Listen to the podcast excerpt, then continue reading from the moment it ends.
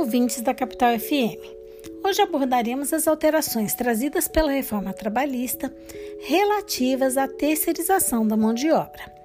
A terceirização ocorre quando uma empresa, chamada de tomadora de serviços, contrata uma outra empresa, chamada prestadora, para que forneça trabalhadores que vão executar determinadas atividades, as quais poderão ser realizadas na sede da tomadora ou em outro lugar definido por ambas. Antes das alterações em questão, a regra era a proibição da terceirização instituto que aos poucos passou a ser permitido, mas restrito às chamadas atividades meio, ou seja, aquelas que não fossem diretamente ligadas ao objetivo principal da empresa, podendo ser citado como exemplos a limpeza, manutenção e vigilância. Não havendo norma que proibisse ou permitisse a terceirização, os limites desta foram definidos através da interpretação das normas trabalhistas pelos tribunais, até que o Tribunal Superior do Trabalho consolidou esses entendimentos através de sua súmula 331.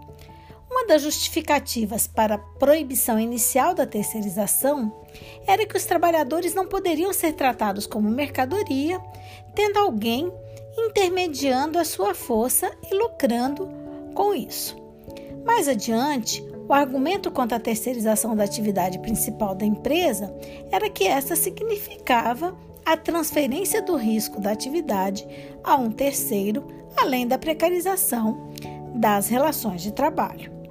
Com as alterações legislativas ocorridas em 2017, passou a ser permitida a terceirização de todas as atividades da empresa, sejam elas consideradas atividade meio ou atividade fim, o que foi bastante criticado por vários juristas. Entretanto, em 2018, analisando processos em que eram discutidas as restrições da súmula 331 do TST, o Supremo Tribunal Federal, com repercussão geral, ou seja, valendo para todos os processos e não só para aqueles, decidiu que a terceirização ampla é constitucional corroborando as alterações trazidas pela reforma. Além da abertura para todas as atividades da terceirização, a reforma trabalhista trouxe também algumas outras novidades.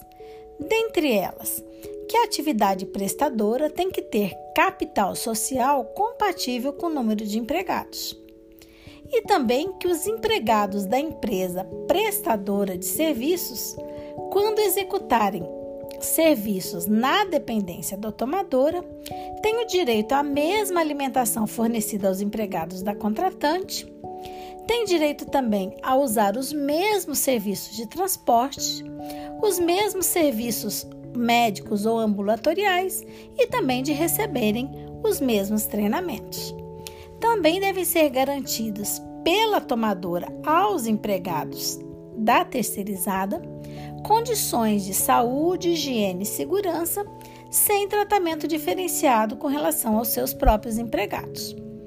Deixou claro ainda a reforma que a empresa contratante é subsidiariamente responsável pelas obrigações trabalhistas em geral, referentes ao período em que ocorrer a prestação de serviços.